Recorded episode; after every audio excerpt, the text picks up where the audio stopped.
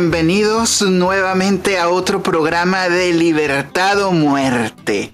Los estamos esperando aquí para avisarles que este es el anterior programa que vamos a estar grabando muy cercanos ya a nuestro cierre de temporada que será el próximo programa. Así que tenemos esta edición muy especial que vamos a compartir con ustedes y con nuestros maravillosos invitados que nos acompañan en esta edición número 30. Y tenemos, hoy nos acompaña nuestro señor director, Infierno Cercano, ¿cómo estás? Bien, aquí eh, esperando a ver qué pasa el fin de semana, bien ansioso y relativamente tranquilo. Eh, me, tengo que reconocer que me dejó bien tranquilo el tema del balance en la Cámara de Diputados y en el Senado. Y hay que ver qué pasa el, el fin de semana que viene. Así que creo que estoy no nervioso, pero sí tengo expectación respecto a ver qué va a pasar. Y creo que la palabra clave de estos días es expectación. Todo el mundo está viendo qué va a ocurrir, qué va a ocurrir. Y seguramente que nuestro amigo Carlos, el oso libertario, debe estar pensando lo mismo, planificando qué va a ocurrir y pensando qué va a hacer también en su casa. Cuéntanos, amigo Carlos, ¿cómo has estado? Bien, bien, Ricardo, gracias. saludo a todos los que están escuchando y espero que, que este programa les, les dé cierta, ciertos matices para poder conversar en sus casas para que se definan bien para este fin de semana que es de infarto. Y bueno, también nos acompaña en este programa nuestro amigo Matías Carmona. Cuéntanos, Matías, ¿cómo has estado? ¿Qué, qué has sentido los últimos días? ¿Cómo has estado? ¿Y qué nos puedes compartir con nuestros escuchas? Sí, mucha Ricardo. Primero que todo, un gusto ver los equipos. Hace tanto tiempo que no conversaba con ustedes, desde la herida abierta de haber perdido mi candidato, que era Sichel. Yo creo que la tendría más fácil contra, contra Boris que, que, que eh, y nada, pues esperando que nos gane cierta persona que posiblemente nos dé un vale por por nuestros ahorros, que es una cosa que yo creo que nadie quiere. Está, estamos llenos de noticias bien interesantes que vamos a ir comentando con ustedes en el transcurso del programa, el cual esperamos que se queden con nosotros hasta el final. Y vamos a empezar como ya es costumbre en este podcast, con el escenario internacional que está ocurriendo alrededor del mundo, más allá de las hermosas fronteras de nuestro amado Chile. Y podemos empezar con una noticia bien interesante que está ocurriendo en el escenario internacional, donde nuestro amigo Putin, o nuestro no tan amigo Putin, está pidiendo iniciar negociaciones con el grupo de seguridad de la OTAN. ¿Por qué razón? Porque los vecinos que tienen en este momento eh, Rusia se están empezando a organizar. Sí, permítame eh, hacer algo, intervenir un momento en tu, en tu eh, comentario sobre Putin, porque quiero decirle algo a Putin. Oh, por supuesto. Escúcheme, señor Putin. Nunca le voy a perdonar la persecución que le hizo al grupo Tatú. Y lo voy a recordar por siempre. Así que para que sepa que para mí personalmente usted es una persona no grata. Bueno, esto es una de, las anécdotas del, del mundo de la música y de una de las tantas cosas que ha hecho la dictadura soviética con respecto a los hackeos, con respecto a las filtraciones y todo el entrenamiento. Recordemos que, que Putin es muy versado, él viene de la KGB y ciertamente todo su círculo interno está muy blindado. Ahora recordemos qué es lo que está ocurriendo con, su, con sus vecinos, porque están a punto de ingresar a la Unión Europea y esto ha puesto una atención muy fuerte en el aspecto internacional, donde inclusive hasta se le ha solicitado a Biden que no intervenga en el conflicto. Y bueno, otra noticia bien interesante que ocurre ahora en nuestro continente, estamos hablando de hoy día, bien temprano, a las 5 de la mañana, ocurrió una explosión donde fallecieron dos policías en el aeropuerto de Cúcuta la inteligencia colombiana está intentando determinar qué fue lo que ocurrió en este aeropuerto y se están levantando sospechas hacia grupos disidentes de la FARC y del ELN con sus tentáculos favorecidos por la dictadura venezolana y esto es un tema de investigación que está actualmente en curso. De hecho, el ministro de Defensa colombiano, Diego Molano, estaba comentando que este atentado terrorista se nota que fue financiado por la narcodictadura venezolana. Recordemos que se está hablando de la posibilidad de investigar la participación y los infiltrados que están llegando a Colombia a realizar actividades de sabotaje contra el gobierno colombiano y el ministro de Defensa está con las pruebas de esto. Otro caso bien interesante y bien turbio que está ocurriendo con respecto a lo que pasó en el mes de julio cuando fue asesinado el presidente de Haití. Recordemos que se estaba investigando una suerte de tratados y de movimientos de narcotráfico y el presidente de Haití estaba decidido a colaborar con la DEA, lo cual llevó a su asesinato por parte de sicarios que se presume también eran colombianos. Hay una suerte de ocultamiento que está ocurriendo con esa noticia y va a ser muy interesante seguirla en los próximos días. Y bueno, nuevamente tenemos que comentar tristemente el fallecimiento de dos personas que iban en una caravana de 21 personas que intentaban escapar del paraíso socialista comunista cubano. Estas personas fueron rescatadas frente a la, costa de Miami por la, eh, por la Brigada Naval de Estados Unidos. Y recordemos que los intelectuales cubanos están comentando que algo muy parecido al 11 de junio puede ocurrir en cualquier momento en la isla, porque las comunidades que se han estado organizando están hablando también de volver a intentar protestar contra el régimen cubano. Y bueno, por ahora estas son las noticias que tengo que comentarles del ámbito internacional. Vamos a seguir conversando de estos y muchos temas más con nuestros participantes del día de hoy. Eh, ¿Alguien quiere acotar algo con respecto a la esfera internacional, algo que se me haya pasado o algo que ustedes hayan notado que pueden comentar con nuestros escuchas? Yo, Ricardo, sabes que tengo un, tema que a lo mejor tú cachai que tiene que ver con las criptomonedas, porque el Banco de Inglaterra dijo que iban a caer las criptomonedas, que se iban a ir al piso, y así iban a ser la mayoría de los bancos, los que están dentro del poder establecido normal, porque como la moneda está descentralizada, van a intentar atacarla, sobre todo ahora que hubo un bajón. ¿Tú ¿Sabes más o menos algo respecto a ese bajón que hubo? Porque la única que estaba que estaba subiendo, que tuvo un, reventón, pero cayó brutalmente era Ethereum. Así que no sé, ahí eh, algunos escuchas tendrán criptos por ahí. ¿Algo que les puedas decir? Muy interesante participar en el, en, el mundo de las cripto y es verdad, ha estado un movimiento bajista muy fuerte en los últimos días. De hecho, estábamos todos eh, pensando que las cripto, sobre todo el Bitcoin, podía llegar cerca de los 70 mil dólares antes de final de año, pero este escenario nuevamente se ha visto en caída y bueno, recordemos que aquellas personas que ya tenemos tiempo invirtiendo en el mundo de las criptomonedas, sabemos que siempre que ocurren movimientos bajistas, pues tú debes estar preparado.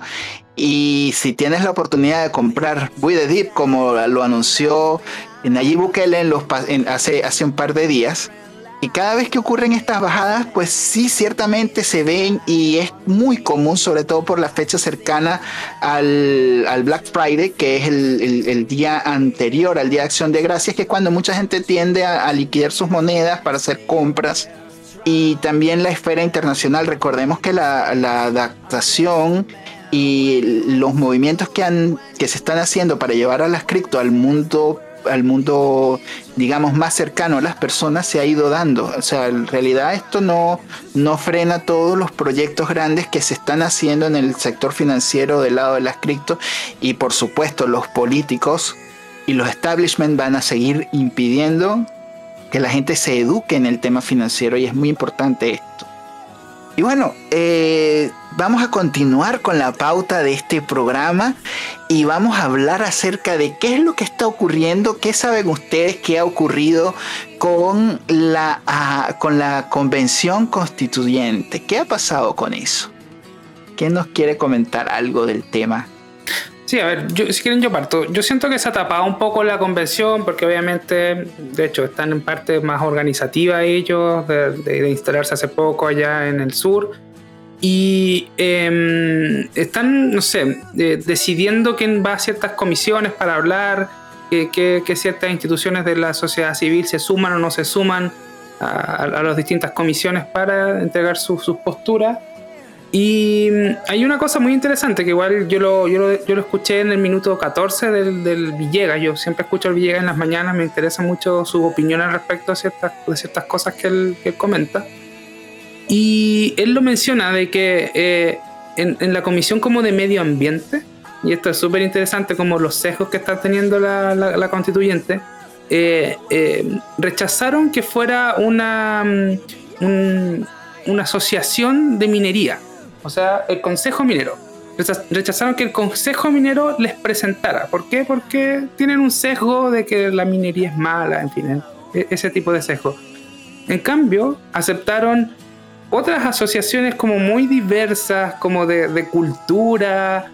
A ver, aquí los nombres los, los tengo anotados para no, no, no, no, no pecar. Dice la agrupación folclórica de, Martín Mendoza, que folclore la Asociación de Comerciantes de Salamanca, eh, los Pueblos Unidos de Tarapacá, en fin. O sea, van a hablar de medio ambiente personas. Está bien. Pero aquellas instituciones que realmente causan un impacto importante en el medio ambiente no tienen nada que decir. Es muy extraño cómo se están manejando eh, las decisiones en esa, en esa convención yo creo que lo que van a terminar escribiendo va a ser un panfleto tan malo que eventualmente, no sé, tengo, tengo un poco de, de, repelús al respecto de, bueno, ya venimos de un proceso bastante espurio, eh, entonces no sabemos un poco dónde vamos a terminar. Ahí no sé qué opinan ustedes, Carlos. Sí, sí ahí, ahí pienso yo por lo menos coincido con el, con el ejemplo que da Matías respecto de, la, de las grandes agrupaciones que, que invitaron me faltó la, la invitación de las trabajadoras.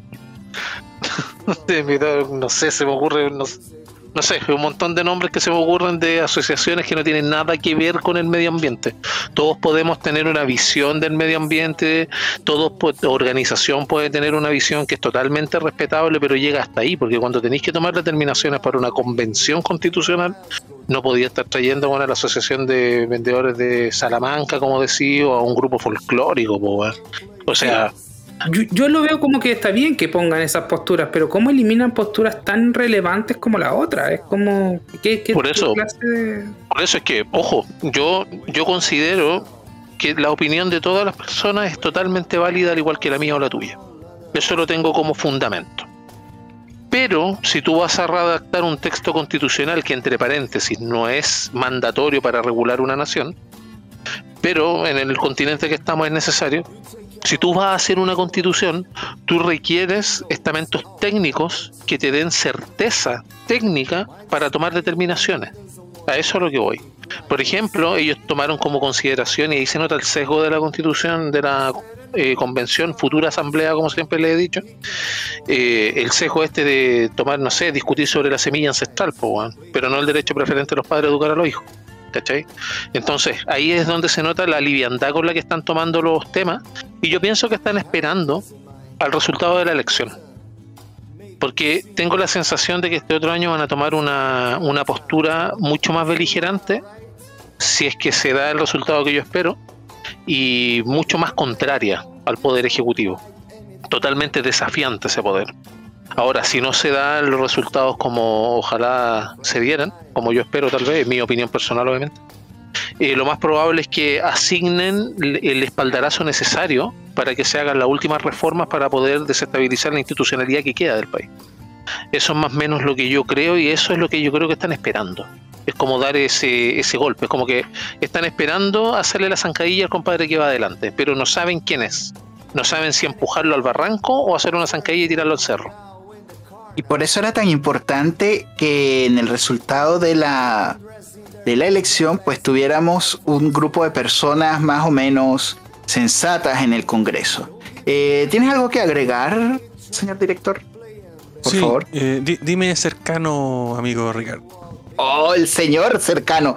Por favor, me gusta, adelante. Me gusta cercano, mira. Eh, no, yo creo que la ahora, yo creo que últimamente la convención ha estado pasando bastante violada, ha estado bastante bajo perfil. Dentro de lo bajo perfil que pueden estar ellos. ¿Cachai? Eh, y, es debido a las elecciones. O sea, evidentemente, eh, Boris habla mucho de, de, que los grupos que están asociados a él son los grupos de la prueba.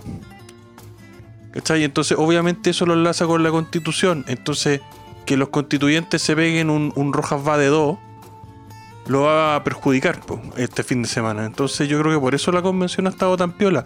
Más que esperando ver si van a ser contrarias o no contrarias al, al, Ejecutivo, simplemente están callados para no cagarla. ¿Cachai? Como ha hecho Boric restándose de las instancias de debate. ¿Cachai? Eh, lo hacen para no, no cagarla. Entonces yo, yo hago ese análisis. Yo no, no creo que la, la constituyente esté esperando a ver quién gana. Yo, yo creo que lo que la constituyente está haciendo es bajando el perfil para no cagarla. Interesante opinión. Ahora, de lo que ha pasado en los últimos días, lo más interesante de la, de la escena chilena han sido los debates que hemos tenido en los últimos días. Eh, ¿Qué nos pueden comentar acerca de este tema? Eh, tuvimos el debate de la Archi, tuvimos el debate de Anatel. Eh, ¿Qué nos pueden comentar acerca de cada uno de los debates? ¿Cuáles son sus impresiones? ¿Quién salió mejor parado? ¿Quién salió peor parado? ¿Cuáles fueron las pifias? Por favor, señor cercano, Deja- déjame- adelante. permíteme arrancar aquí porque yo creo que algo que quedó muy evidente en estos comillas debates que no fueron debates, sino que simplemente fueron interlocuciones entre candidatos, periodistas que se comían el micrófono, eh, es la mala calidad de los candidatos actuales, ¿cachai? O sea, por un lado tenéis en la izquierda, a la izquierda radical, un Boric, ¿cachai? Que es un títere que no tiene carajo idea de lo que está haciendo ahí, ¿cachai? que es un títere, que no, no tiene carajo idea de lo que hace, que jamás ha emprendido, jamás ha pagado, weón, eh, las retenciones de IVA, le ha pagado las cotizaciones a, sus trabajadores porque no ha hecho ni una wea, piensa que ese weón salió de la, de la, de la, de la fecha al Congreso y ahora quiere ir del Congreso a la presidencia sin haber hecho ni un emprendimiento, ¿cachai? Y es bueno que se sepa y que la gente entienda que no basta con decir eh, yo en mi plan de gobierno eh, quiero voy a hacer que el país crezca. No basta con decretarlo y escribirlo en un plan de gobierno para que eso ocurra. Tú tienes que hacer cosas para que eso ocurra. Y por otro lado, en el caso de CAS, eh, quiero hacer una crítica bien fuerte a los partidarios de CAS. ¿Cachai? Este tipo, el perfil onda Gonzalo La Carrera, eh, Rojo Edward, que parecen personas nefastas, ¿cachai? Que creo que le hacen, le quitan mucha credibilidad a José Antonio Gas y son un desaporte a la campaña de él y que seguramente podrían costarle la elección, ¿cachai? Siendo por un tema de ineptitud, y lo digo así, ¿cachai? Y algo que creo que comparten ambos candidatos es la falta total de carácter. Y algo que vengo criticando hace varios programas es que estos candidatos son personas débiles, faltos de carácter, weón, sin, sin liderazgo natural, ¿cachai? No son personas que tú las veas y ah, mira, un líder. No, ¿cachai? Son personas que carecen de ese liderazgo natural, que carecen de, de esa in- intensidad que tiene que tener en la mirada un weón que supone que te va a liderar de un lugar a otro, ¿cachai? Ahí yo coincido con varias cosas que dice nuestro amigo Nearest, pero otras no tanto. Ahí, ¿qué presidente ha tenido carácter? Partiendo de esa base. Ahora, podemos hablar de grandes estadistas que han pasado, hablemos de un Churchill, hablemos de weón, un, un Kennedy padre, o no sé. Pueden ser algunos, pero siempre han salido y siempre han demostrado su carácter en base a problemas que han pasado los países, las naciones, la mayoría de las veces, porque un líder tiene que tener convicciones, es como lo primero. Y si no las defiende, es falto de carácter, por ende deja de ser líder de inmediato. Entonces lo que requiere es toda una masa que lo siga para poder funcionar como líder. Un líder en un cerro no es líder, no es nada. Entonces, en, ese caso, yo pienso que nos estamos enfrentando a algo natural. Nos estamos enfrentando a, a- a un contexto que ahí sí coincido, pero totalmente, en que no tenemos un buen candidato, no tenemos a alguien a quien seguir, estamos votando por el menos malo. Eso es algo que ya yo creo que hemos dicho y ya se sabe. De hecho, la persona, la mayoría incluso debe saberlo aunque no lo diga. ¿Ya? Pero la, la falta en este caso de, de proposición o de estadismo, por así decirlo, de una persona que piense mucho más allá que la conveniencia de los votos, es algo que, que lamentablemente no vamos a ver. Y de hecho, nosotros parece que lo habíamos dicho en un programa anterior, que se iba a ver lo peor de la política en los próximos tiempos, que parece que lo dijimos en el programa an- anterior, o el- Yo lo dije precisamente. claro, el tema del, del problema de cómo se iban a atacar y efectivamente lo que vimos, por ejemplo, tenemos una persona que dijo, en este caso el, el Boris dijo lo del, lo del examen de, del test de droga. Pero como yo le he dicho, la política es de gestos, porque mucha gente se quedó con eso, porque él presentó una hoja. Y aquí está, y de hecho lo dijo el, el Cristo, que me dio risa. No el Use Christus, ¿ya? Es una cuestión, el tipo vive ahí porque siempre se atendió eh, de manera privada, y me extrañó que el CAS no le dijera, oye, no te atendiste en FONASA, no te lo hiciste ahí. ¿ah? Y el tema del, de, de este, de este examen cuestionado, que yo más que lo que haya cuestionado el periodista, lo que considero que retrató de, de total forma y manera Boric y cómo llevaría un supuesto gobierno, es la manera en la cual recriminó al periodista, saliendo, cuando no estaba en las cámaras. Porque yo soy un creyente que en los detalles se ven las personas. El tipo fue un matón al ir donde el, donde el periodista, que estaba solamente cumpliendo su trabajo. Porque si no es verdad, acláralo. Es tan simple como eso. Y lo que tiene que ver por el otro lado ahora, con Cast, eh, se dejó, se deja mucho llevar por la, por las mentiras que se repiten a cada rato en el discurso y efectivamente que tenga a personas dentro del partido, llamémoslo un ex partidario como Kaiser, eh, o lo que tiene que ver con, con Gonzalo La Carrera, como decía, o Rojo Edwards, o todos los demás, incluso, hasta incluso podríamos decir Vanessa Kaiser, lo que tienen que ver es el, el tema, el contexto en el cual están están tratando de ser contestatarios porque una vez más volvemos a lo mismo, están buscando su beneficio personal, buscan personas que los sigan, buscan ser líderes, buscan votos que los mantengan en sus puestos. Por ende radicalizan sus posturas y la hacen ver como algo tal vez díscolo como se conocía antes, como alguien radical, una persona pero totalmente de principios, fundada y todo lo demás. Y eso es como se disfraza una persona de estadista, que es lo que realmente no es su naturaleza, porque se notan sus reacciones. Y básicamente lo que vimos en, lo, en, lo, en los debates es eso. Es lamentablemente y lo vamos a seguir viendo. Y de hecho esta parte del test de droga va a dar un pie muy grande a un debate también, si es que lo saben explotar, bastante grande. Y ahí vamos a ver si efectivamente le interesa el test de droga a Cast y efectivamente que se haga, o lo está haciendo solo por los votos. ¿Y eso qué lo va a decir? La duración de esta polémica. Es tan simple como eso. Eh, Matías, coméntanos algo. Uy, son interesantes los análisis que se han tirado, chicos. Siento que no coincido en muchas cosas que se dijeron. No, no, quiero ir en el detalle de cada una de ellas, pero voy a quedarme con lo que sí coincido.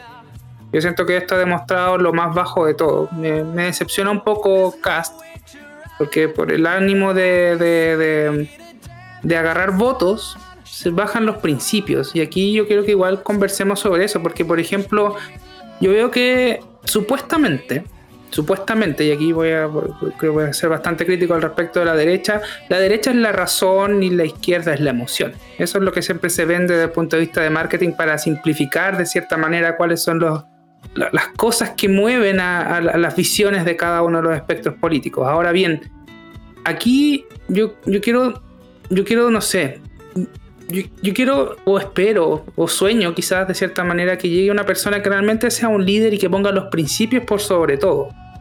Y si hay un principio que, por ejemplo, creo que debe ser defendido por todos y que no lo fue en todo este rato desde de, de injurias, calumnias, mentiras, pequeñas verdades, en fin, es que, uno es inocente hasta que se demuestre lo contrario, que es la presunción de inocencia, de que no no, no puede agarrar el, el, boleto por rédito político un, un, derechista que supuestamente está en contra de que simplemente, no sé, del Me Too, de que simplemente acusar a una persona ya lo hace culpable, solo para ganar rédito político. Y, eso es terrible, es terrible porque no es el discurso que tendría que ponerse, que son los principios por sobre todo. Y a mí me molesta mucho. Yo he estado lisa y llanamente pensando a veces en votar nulo por lo mismo, porque, weón, yo no, no, confío en un político que se vende o que no tiene principios, ¿cachai? En ninguno de los aspectos. Yo entiendo cuáles son los principios de Boric y tampoco los tiene ahora que se está travestiendo y vistiéndose prácticamente de guaso. Entonces, en fin, no sé, no me decepcionan porque se transformaron en políticos de verdad y no hay líderes. Coincido ahí contigo, Carlos. Es una falta enorme de, de eso, de como que creen ser líderes, pero en el momento de los que cuando en vez de rebatir las falacias de los periodistas, por ejemplo, decirles no, lo que tú estás diciendo no es así, el Estado no tiene que hacer eso, tiene que encargarse de otras cosas. Siguen con el discurso. Es como, por ejemplo, que les doblaran la mano al respecto del Ministerio de la Mujer. yo creo que hubiese sido mucho más valioso que instaurara en los debates el hecho de que no es necesario un ministerio de la mujer por sobre el hecho de que me equivoqué, que es un beneficio social. Entonces, no sé, yo me decepciono Cast, pero Boric me quiere quitar los ahorros, entonces no sé. Quiero agregar algo. Bueno, le, comento a los auditores que en el canal de YouTube el viernes que pasó tuvimos un tremendo programa con Juan Cristóbal Demian, Rondino Nambuena, William Tapechacana y Andrés Sánchez, que son comunicadores, dos de ellos son escritores y lanzaron libros bastante interesantes en el último periodo. Donde yo hice un comentario en algún momento del programa donde que me mm, que creo que tengo que volver a hacerlo al escuchar a Matías cuando habla de la derecha. Y es que es el tema de la ventana de Overton. Y que necesito volver a mencionarlo porque creo que siempre lo pasan por alto en los análisis. Cuando estamos hablando, por ejemplo, de la derecha, hay que pensar que la ventana de Overton se corrió tanto a la izquierda que lo que decimos los partidos de derecha, Evópoli y todo ese tipo de partidos no son partidos de derecha, son partidos de izquierda. Para mí la persona que está más a la derecha es casi una persona, para mí, de, de centro derecha conservadora. ¿Cachai? Entonces, la ventana está tan corrida a la izquierda que cuando hablamos de estos de la derecha, en realidad estamos hablando de la centro izquierda. Si, si tomamos un contexto más, frío, ¿cachai? Y si pasamos por alto las ideas como de Chile, y si lo vemos como desde afuera y hacemos el análisis, weón, en, plan eh, gráfico en Orlan, weón, donde caen, yo creo que están todos a la izquierda, ¿cachai? Entonces, cuando hablamos de que qué está haciendo la derecha, ¿Cuál derecha? Si no hay derecha y tenemos que ya empezar a incorporar esa weá en nuestro análisis porque no, es que la, derecha se considera... No, weón, ¿cuál derecha? Si no hay derecha. Y, eso es una verdad que tenemos que empezar a aceptar y si vamos a hablar de la derecha o, hay alguna derecha que está apareciendo, ¿cachai? Con el tema de CAS, que yo creo que es una, una señal de que hay una derecha que quizá podría emerger de la nada, ¿cachai?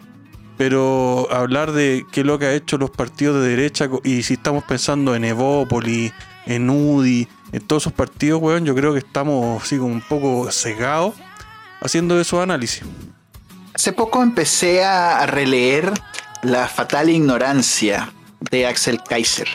Y veo que todo esto que está, que está ocurriendo efectivamente tiene razón por el hecho de haber abandonado o haber dejado a la, batalla cultural durante tanto tiempo.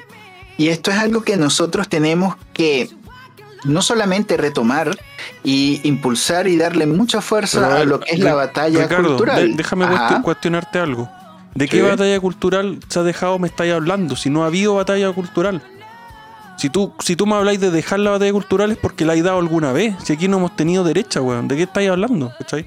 Eso, esa es la crítica que yo estoy tratando de, establecer, ¿cachai? ¿Cuál derecha? ¿De, qué me están hablando? La batalla cultural. ¿Cuál batalla cultural, si, weón? Si no se ha dado ni una batalla. Recién está apareciendo, ¿cachai? Algún tipo de, asomo de batalla cultural y que recién está empezando naciendo, ¿cachai? Y que no, no, y no, y que no te va a terminar ahora el fin de semana, ¿cachai? Porque esta weá está partiendo. Y hay mucha gente convencida, weón, de que si por ejemplo ganara Cass, se ganó la batalla de qué están hablando, weón, si esta weá recién está partiendo. Este es el inicio de un, proceso, weón. Si quieren que haya derecha en el país, tienen que recién empezar a construirla. Sí, efectivamente. Darle, darle historia al relato, porque el, dato por sí solo no mata al, relato.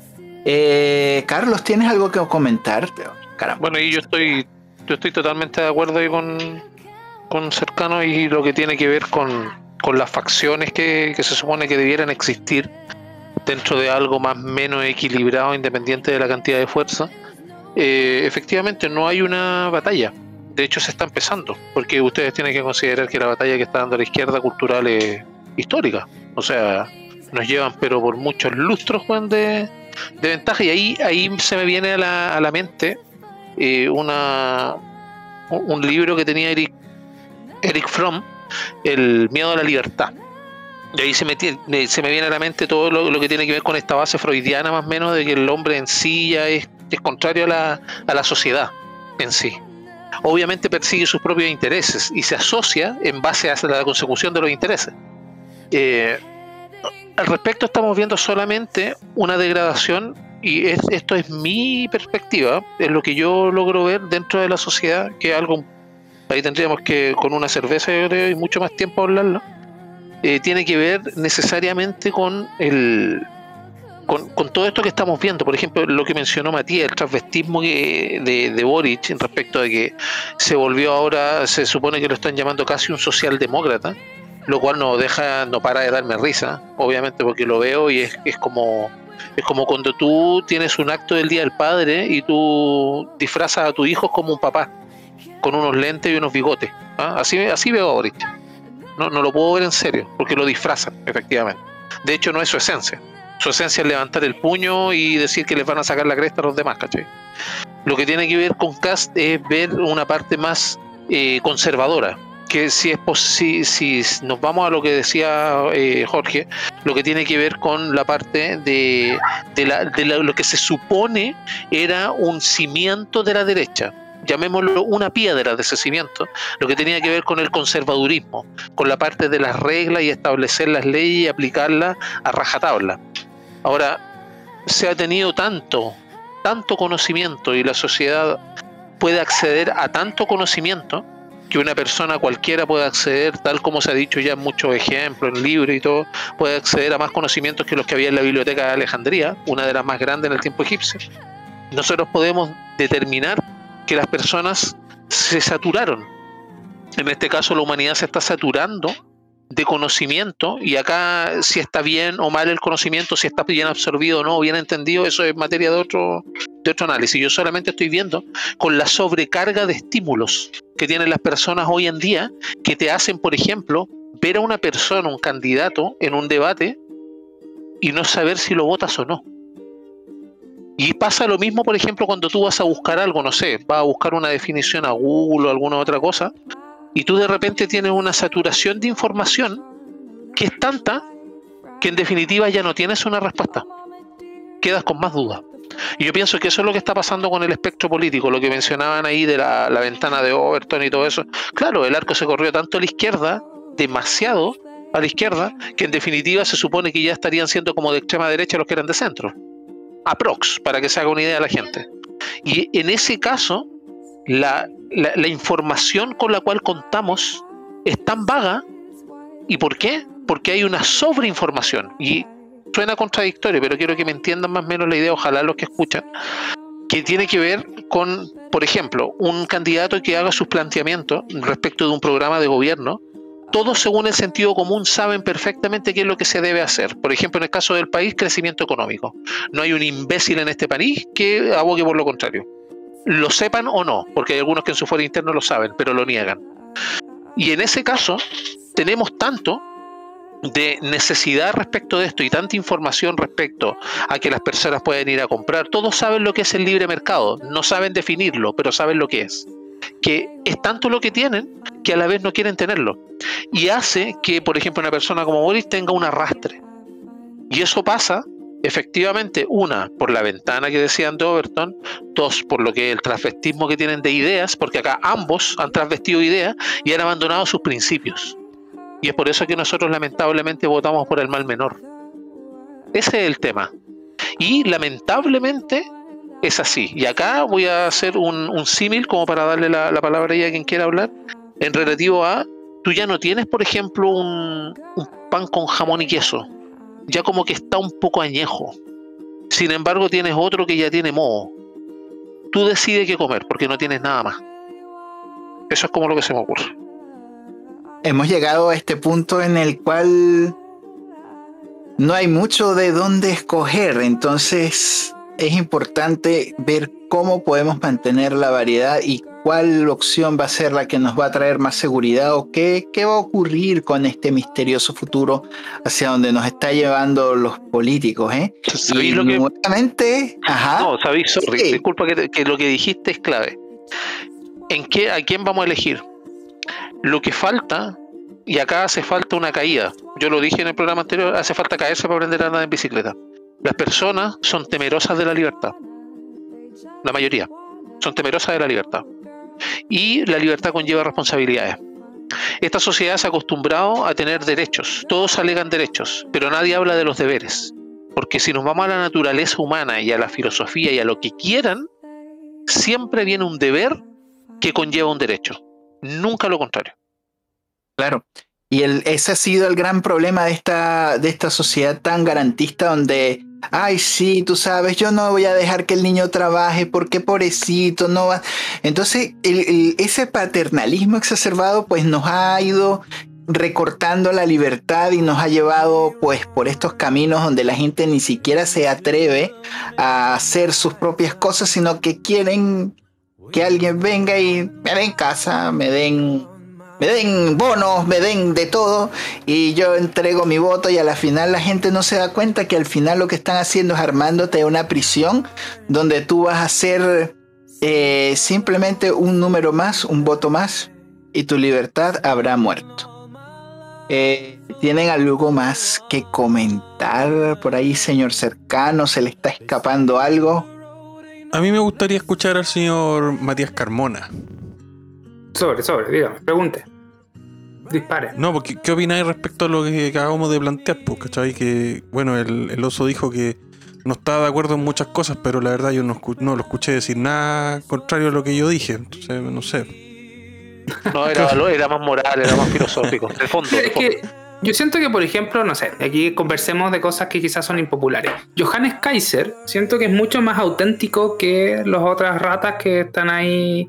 Y realmente fue terrible ver que una persona que salió por sus ideas y las apoyaban sus ideas, lo dejan de apoyar por lo mismo. ¿Cachai? Es un tema así como, podrá caerte mal o caerte bien, da lo mismo. El tema está en que son cosas que pasaron hacia atrás, que eh, ocupan las mismas estrategias para atacarte y tú tienes que atacar esa estrategia y la inmoralidad de eso y que si se fijan es lo que le está pasando a la izquierda ahora, está siendo atacada con sus mismas armas y se siente descolocada, que cómo me puede estar pasando esto a mí.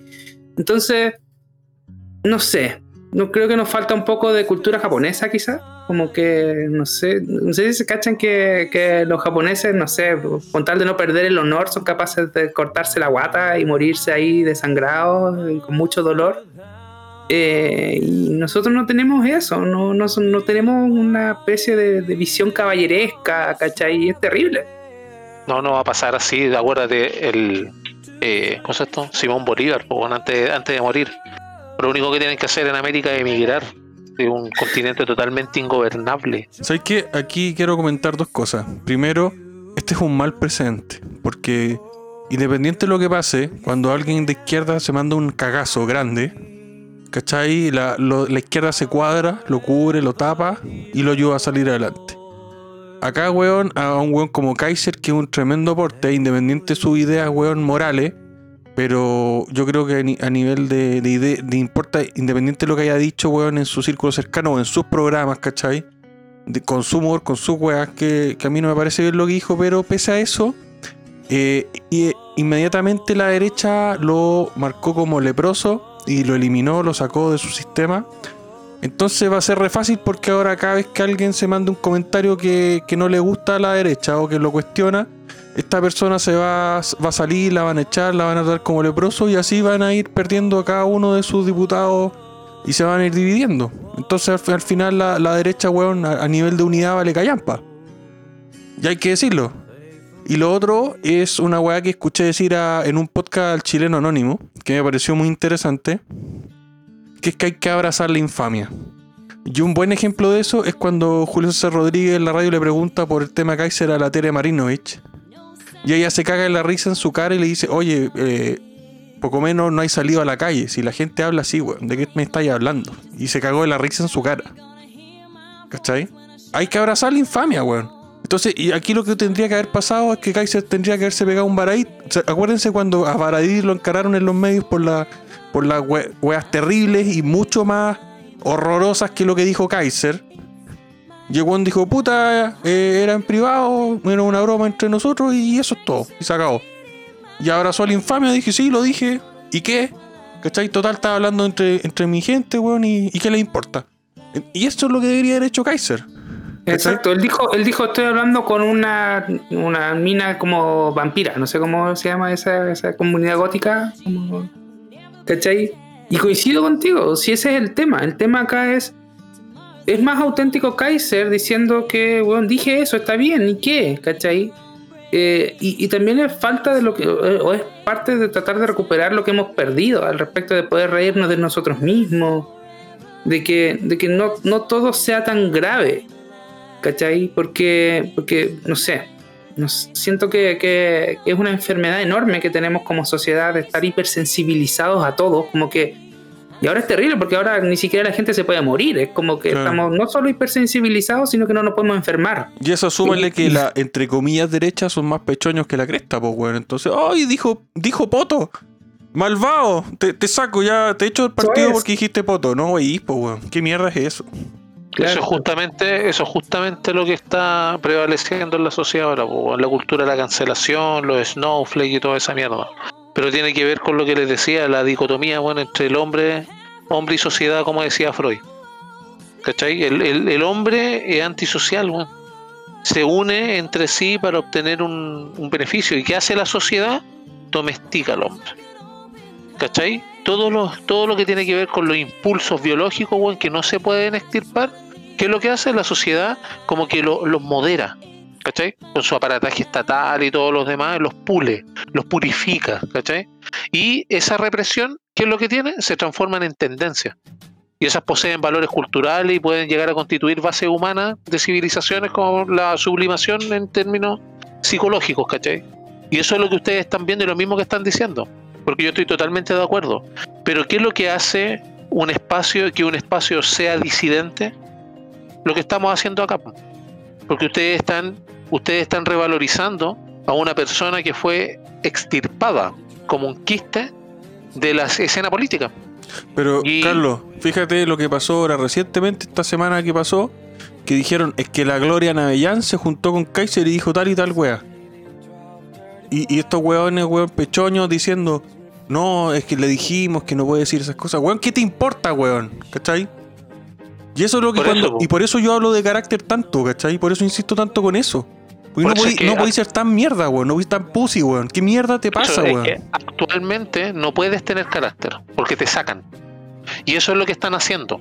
Porque cuando llegue toda esta corrección a un punto que sea insoportable, que yo encuentro que estamos muy cerca de eso, que sea insoportable, eso ya no va a ser corrección. es que yo estoy, no estoy de acuerdo contigo, Carlos, porque cuando tú tenés carácter no te sacan, porque no te pueden sacar.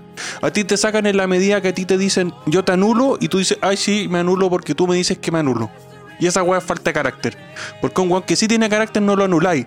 Así como no han podido anular a Tiene Marinovic, que va y dice la weá que se le para la raja. Y si la huevea los manda a la cresta, e-, ella tiene carácter, po weón. Y esa es la diferencia. Ya, ya han tratado de anularla y no han podido por eso, por el carácter. Y, por eso digo que es tan importante. ¿Y en su campo de acción en la constituyente le sirve el carácter? A nivel mediático, claro que sí, po weón. Porque si no, ¿cómo mierda te enteráis de la weá, po? Constituyente. En, la convención constituyente es un chiste. ¿de qué campo de acción me estáis hablando? Si, ¿Qué bueno podría salir de ahí? Nada bueno podría salir de ahí. Por eso te estoy diciendo. El, rol, de ella es mediático ahí. Y hay que entender esa weá. Ella, ella no va ahí a establecer su idea y, plantear, weón, cómo va a ser la nueva constitución. Ella va a ser un rol mediático. Lo mismo. Por hablar a los medios y eso es valioso porque están ocupando bien puede, puede hacerlo, pero yo lo que, lo que quiero que entiendan es que el tema es cómo está fluyendo hoy en día la sociedad. No quiere decir que yo esté de acuerdo. Cómo está fluyendo la sociedad. Están llevando los puntos a tal, a tal extremo que son los mismos ejemplos que están dando. A tal extremo que no te dejan, no te dejan, y con esto termino, no te dejan de exponer ideas, no te dejan exponer ese carácter que dices, porque te excluyen de una u otra manera. Porque si bien es cierto, Johannes Kaiser tuvo que salir de una escena que estaba entrando y tuvo que salir, sigue teniendo su programa, sigue teniendo su carácter, por así decirlo, llevando las palabras de Jorge, pero la persona la sacaron. ¿Y la sacan de qué? Pero mira, mira me la voy a jugar, me la voy a jugar ahora, ahora Carlos. Ya, dale, Déjame terminar esa parte. ¿Qué es lo que hacen y por qué lo sacan y por qué yo digo eso? Yo lo digo porque la humanidad va como por ciclos. Si tú leís la historia, van por ciclos siempre. Y siempre llegan a convenciones, por así decirlo, en que los grupos organizados son los que llevan a las sociedades a un desastre o al éxito. Y en este caso tenemos una minoría, que siempre ha sido la izquierda una minoría, ultra organizada, ultra cohesionada, como dicen, que llega al punto en el cual Baradit es constituyente o no, no sé en realidad, weón, para 10 constituyentes. Más encima tienes a una persona que fue acosada y que sale weón, después posando en la foto y dándole el voto al acosador. Luego tienes a personas, por ejemplo, que, como la misma Teresa Marinovich que me dice, no, personas que están ahí y que tienen convicciones efectivamente, pero son outsiders. Las sacan de cualquier lugar, aunque las quieran meter y aunque se quieran meter con su idea. ¿Y qué pasa con eso? Los disgregáis, los dejáis solos. A eso a lo que voy. No tienes una fuerza total que se pueda sumar para contrarrestar a los otros imbéciles que están. ¿Cachai? Es como lo que decía Ricardo, lo de la fatal, eh, la fatal arrogancia. En este caso es la fatal ignorancia. ¿Cachai? A eso me refiero. Con todo lo demás estoy totalmente de acuerdo. Pero a eso es lo que me refiero yo, porque nos van a llevar weón, a un despeñadero, un grupo así de hueones minúsculos. Eso es lo que. Porque ese es un problema que tenemos que, que agarrar todos, pues, Carlos, igual. Tenemos que hacernos aquí, cargo, pues, ¿cachai? Y lo que te decía es que, claro, tú decís que a, a Kaiser lo anularon. Seguramente Kaiser se está haciendo el hueón, ahora está bajo perfil. Y yo te aseguro lo que quieras que de aquí a dos años, tres años, las weas que haga Kaiser van a ser mucho más relevantes que la hagan toda esta tropa de no fleck de mierda, weón, que están todavía en el Partido Republicano. Kaiser 2026, weón, yo lo veo. Sí, Te lo, te aseguro y me la juego. Así como tú decís que la convención no va a terminar como convención, yo me la juego porque Kaiser, weón, va a ser más relevante en la escena política de aquí a 3, 4 años, weón, que esta otra pelotudo en no fleck de mierda, weón, que siguen ahí. Sí, va a ser ahí, sí. Ojalá, weón. Ojalá, porque sería un giro, weón. weón, eso. Ahí van a tener hasta derecho a decir nazi entre comillas. No, no sé, no sé. Sería un giro virtuoso, ¿ah? Sí, sería lo mejor que podría pasar. Coste, emperador. No, pero oye, pero tengamos algo de esperanza en ese sentido también, pues, weón, si cómo vamos a esperar que todos sean una mierda, ¿cachai? Si, si imagínate que personas como nosotros nos encontramos y estamos haciendo este podcast ahora mismo, deben haber más gente como nosotros que no sea tan mierda en el mundo, weón. En el país. Sí, son los más, estoy seguro. Claro. Y es muy importante eso, mantener el, el espíritu, mantener la mente en, en alto y pensar efectivamente en las cosas que sí queremos y en las cosas que vamos a, a construir. Eh, oye, el tiempo se está yendo volando en este programa. Estamos muy agradecidos con ustedes que se queden con nosotros hasta el final del podcast. Los vamos a invitar a seguirnos en nuestras redes sociales. Tuvimos un programa espectacular. El programa donde participó...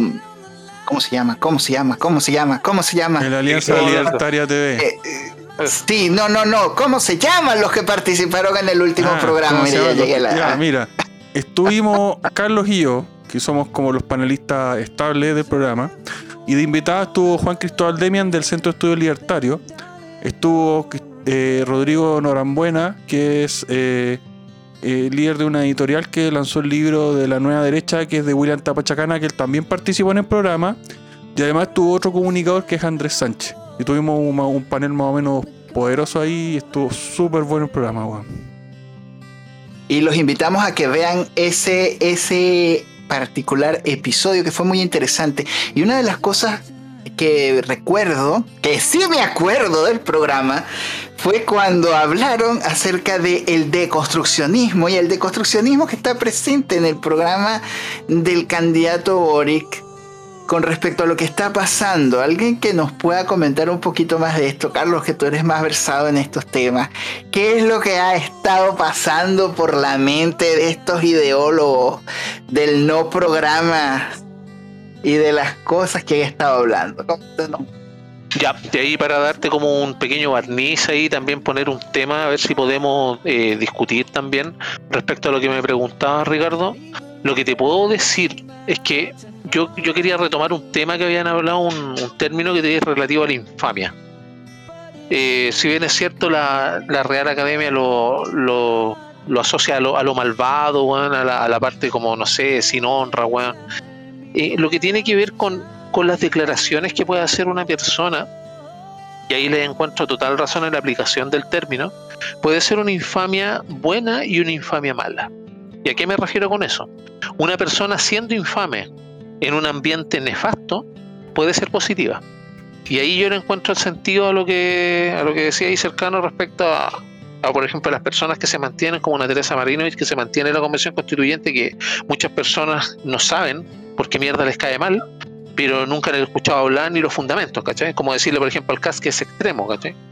Pero si bien es cierto, lo que tiene que ver, eh, yo he considerado lo más infame dentro de esto y que yo presiento que vamos a seguir viendo, yo tal vez están ustedes de acuerdo no, y ahí quiero abrir el, debate, es el tema de la infamia respecto de los principios de las personas. La infamia respecto a declarar principios y no ser capaz de seguirlos, porque son faltos de carácter, faltos de convicción, y eso es lo que nos lleva a elegir el mal menor. Y estamos en una encrucijada bastante grande que yo pienso que la infamia va a tener que tener un tope y ese tope lo van a exponer personas que tienen las ideas de nosotros. Ahora, si bien es cierto, las ideas que, que las personas le temen, y siempre ha sido así, es la libertad. ¿Por qué? Porque una persona que se informa y que piensa por sí misma es tremendamente dañina para el poder establecido. Tremendamente dañina. Y es de hecho a las personas que más le temen, es a las que tienen convicciones propias y que las pueden seguir. Y ahí yo no sé qué opinan ustedes, quién ha sido tal vez más infame de los dos que tenemos candidatos, o de tal vez sus conceptos, sin atacar a las personas y a los candidatos, tal vez de los conceptos. Porque yo consideré esta parte de, del tiro por la culata que le salió con el test de droga a este tipo, lo consideré el sumum de la infamia dentro de la declaración de principios que le hacen al país. Es como reírse en la cara de las personas. Una vez más, por lo cierto. Pero ahí no sé si tienen alguna otra opinión respecto a eso. Bueno, es que aquí han habido hartas contradicciones, ya son incontables ya, o sea, tenía un tipo que eh, no, vamos a prohibir los rodeos y después, no, es que los, los compadres que hacen los rodeos son los más cuidan los animales, ¿cachai? Entonces, la infamia aquí yo creo sería la hipocresía. Esa sería como la, lo, lo, lo, lo, que yo más podría destacar, que estos buenos son totalmente hipócritas, ¿cachai? Y me parece horrendo, ¿cachai? Que lo que parece más feo es la naturalidad con la que lo hacen. ¿Cachai? Es como un nivel de carerraja, pero así. A, otro nivel así. A otra escala. ¿Cachai? Una weá que es una escala nueva. Hay que inventarle una nueva escala de. de, cuán hipócrita podéis ser, weón. Mm. Adelante, Matías, ¿tienes algo que aportar por ahí? Se te ves ahí. yo no sé, no sé, yo siento que el, tema de abrazar la infamia me, seduce. Eh, ahí le, quiero decir que me gusta mucho ese, ese, asunto. Ahora, siento que es una, es una buena manera de avanzar. ¿Cuál, ¿Cuál es el tema? El tema está en que, no sé, coincido ahí que Carlos dijo de que somos seres que quizás no nos gustan los demás pero tampoco nos gusta desagradar. Yo creo que en, extremo tampoco hace bien, porque como dijo, eh, vivimos del resto de cierta manera, de las cosas que ellos nos dan. Entonces, por eso desagradar no es una cosa que sea deseable para nadie. Y con eso no quiero decir que haya que eliminar la diplomacia, por ejemplo, porque creo que la diplomacia con personas con las que culturalmente no te entiendes, yo creo que es no agarrar zapatos de una de buenas a primera. ¿Cachai? Pero ¿Cómo, cómo, cómo se soluciona en el libertarianismo, según ustedes, eso?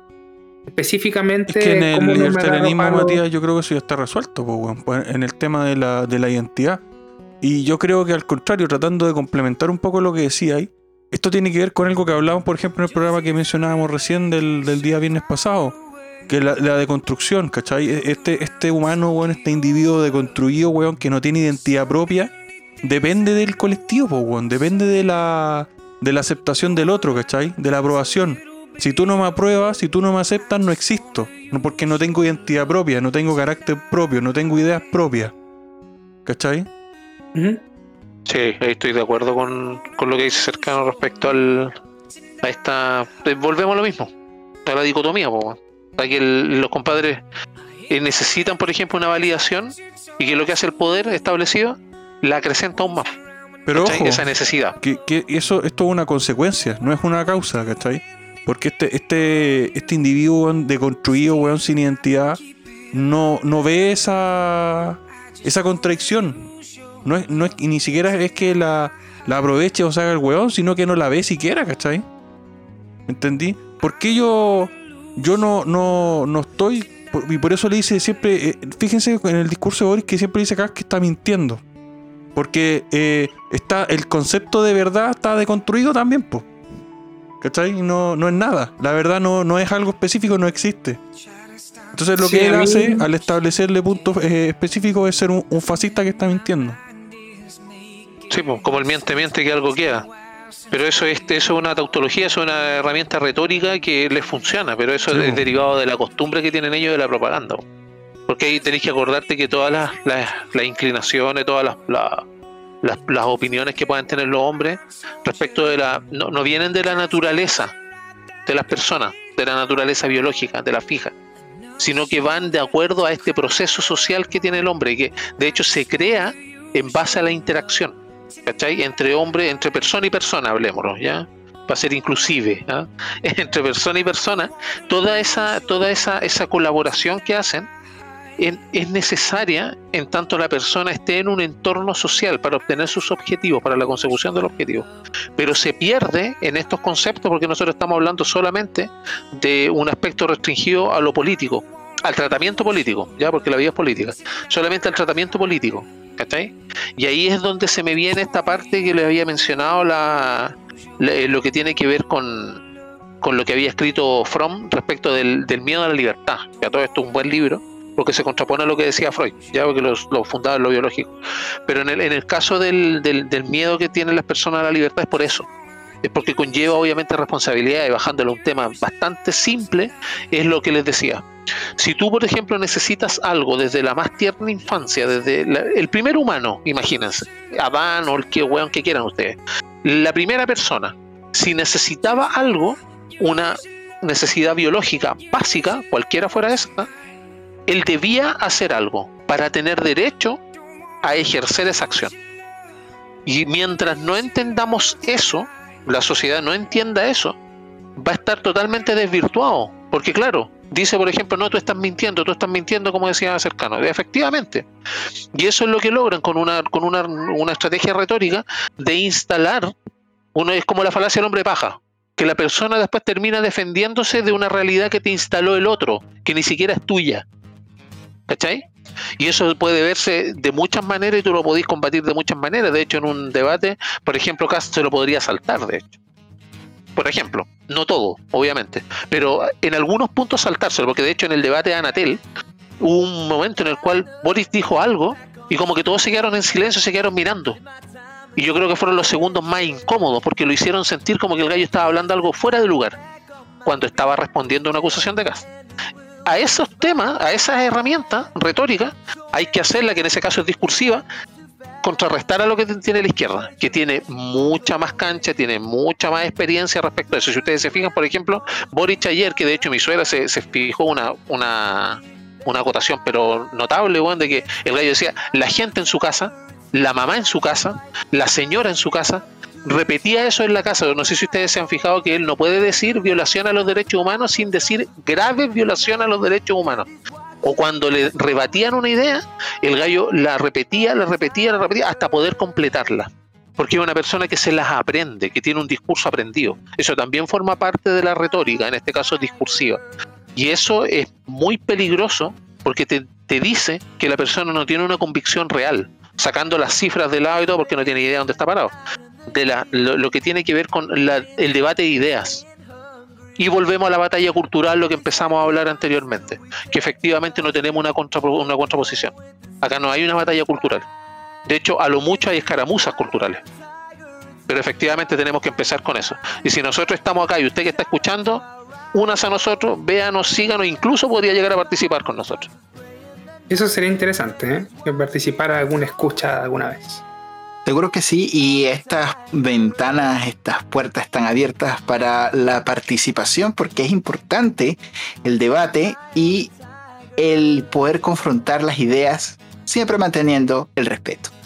Y bueno, en honor al tiempo y muy agradecidos con ustedes por haberse permanecido con nosotros conectados en este programa hasta el final del episodio, vamos a pasar al minuto libre donde cada uno de nuestros participantes va a poder dar su opinión y el minuto libre para el cierre del programa de hoy. Adelante, señor cercano.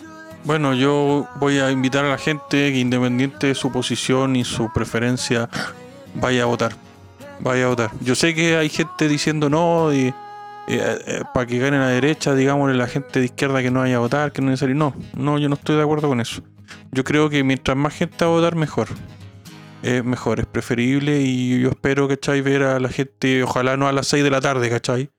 Si no sean mierda, si, si weón, son dos horas, tres horas, weón, que van a estar parados al sol, sí, probablemente. Igual que todos los demás, weón. Así que no sean mierda, weón. Vayan a votar, weón, levántense, muevan la raja y recuerden, señor, el enemigo no es el weón que está en la fila antes que usted. No es el weón que está atrás. No es, no es el, el ahueonado que está todo el día ahí de vocal de mesa, todo pajero, weón, por una caga de plata. No. El, el enemigo tampoco es ese weón de la esquina que te subió la bebida, weón. Las bebidas subieron, ojo. Cuidado con eso. Eh, es importante porque Chile, weón, eh, es más bueno que la cresta para las bebidas. Y esa weá es inflación. Ahí tienen un buen ejemplo de inflación. Y el verdadero enemigo son estos políticos, todos. Todos los putos concha tu madre políticos de mierda, weón, que tenemos, que son todas unas mierdas. Buenas noches. Bueno, y nuestro amigo el oso libertario, Carlos, ¿qué nos puedes contar de tu minuto libre ya para ir despidiendo este espacio? Bueno, ahí yo voy a coincidir en gran parte con lo que decía Jorge relativo a las personas que tienen que ir a votar, ejerzan su voto, pero infórmense. Yo sé que es difícil, pero infórmense. De hecho, tienen candidatos que han bajado el, programa y han cerrado como en 52 o 53 páginas, weón. Así que infórmense de lo que ustedes quieran, vean y vayan con convicción. Porque efectivamente, como decía Jorge, no es ni el de adelante, ni el de atrás, ni la persona que ustedes ven en la calle. De hecho, yo lo, eh, lo alargaría un poco más. Aunque usted no lo crea, lamentablemente es el Estado. Y acá nosotros tenemos que poner ojo respecto de quién colocamos en la cabeza del Estado. Si usted se informa y usted tiene sus bases y sus convicciones claras, usted va a ir a votar. Si usted no tiene una puta convicción en su vida, se va a quedar en la casa. Porque lamentablemente es así. Porque ahora estamos en un punto culmine de un desastre que estamos viendo incluso si vamos a caer despacito o vamos a caer muy fuerte. Así que vayan, muévanse, como les decían, no van a perder el tiempo. En este caso hay que emitir el voto, hay que emitir toda nuestra, nuestra opinión en ese minuto, que es secreto, recuerde que es secreto. Acá muchos declaran que van a votar por este, por el otro, pero es secreto. Y yo estoy cierto que muchos votos se cambian de banda incluso en esa urna, en esa cabina. Así que muchas gracias por estar ahí, muchas gracias por escucharnos, por seguirnos, vaya a votar y siempre luche por sus convicciones, porque en definitiva la sociedad la hacemos los individuos, no el Estado. Muy, muy bueno. Y bueno, nuestro gran amigo Matías Carmona, cuéntanos, ¿cuál sería tu reflexión ya cerrando este espacio? Pucha, a ver, eh, equipo, yo siento que lo, coincido ahí con, con lo que dijo Infierno y, y con lo que dijo Carlos sobre vaya a votar. O sea, eso es lo más importante. Ya sea que quiera votar por uno o por el otro, uno siempre está votando por democracia por el mal menor, y eso hay que entenderlo. No nadie, nadie es bueno, ninguno de los dos es bueno. Hay uno que es menos malo, yo creo que aquí al menos todos coincidimos. Me encantaría tener 100 personas que no coincidan con nosotros, que conversaran al respecto de por qué la otra opción es la menos mala. Eh, y nada, pues así si usted cree que el barranco está hacia la izquierda o el barranco está hacia la derecha, la clave es que todos nos abracemos y juntos nos tiremos al barranco y nadie diga de que, que no tuve la opción de salvarlo.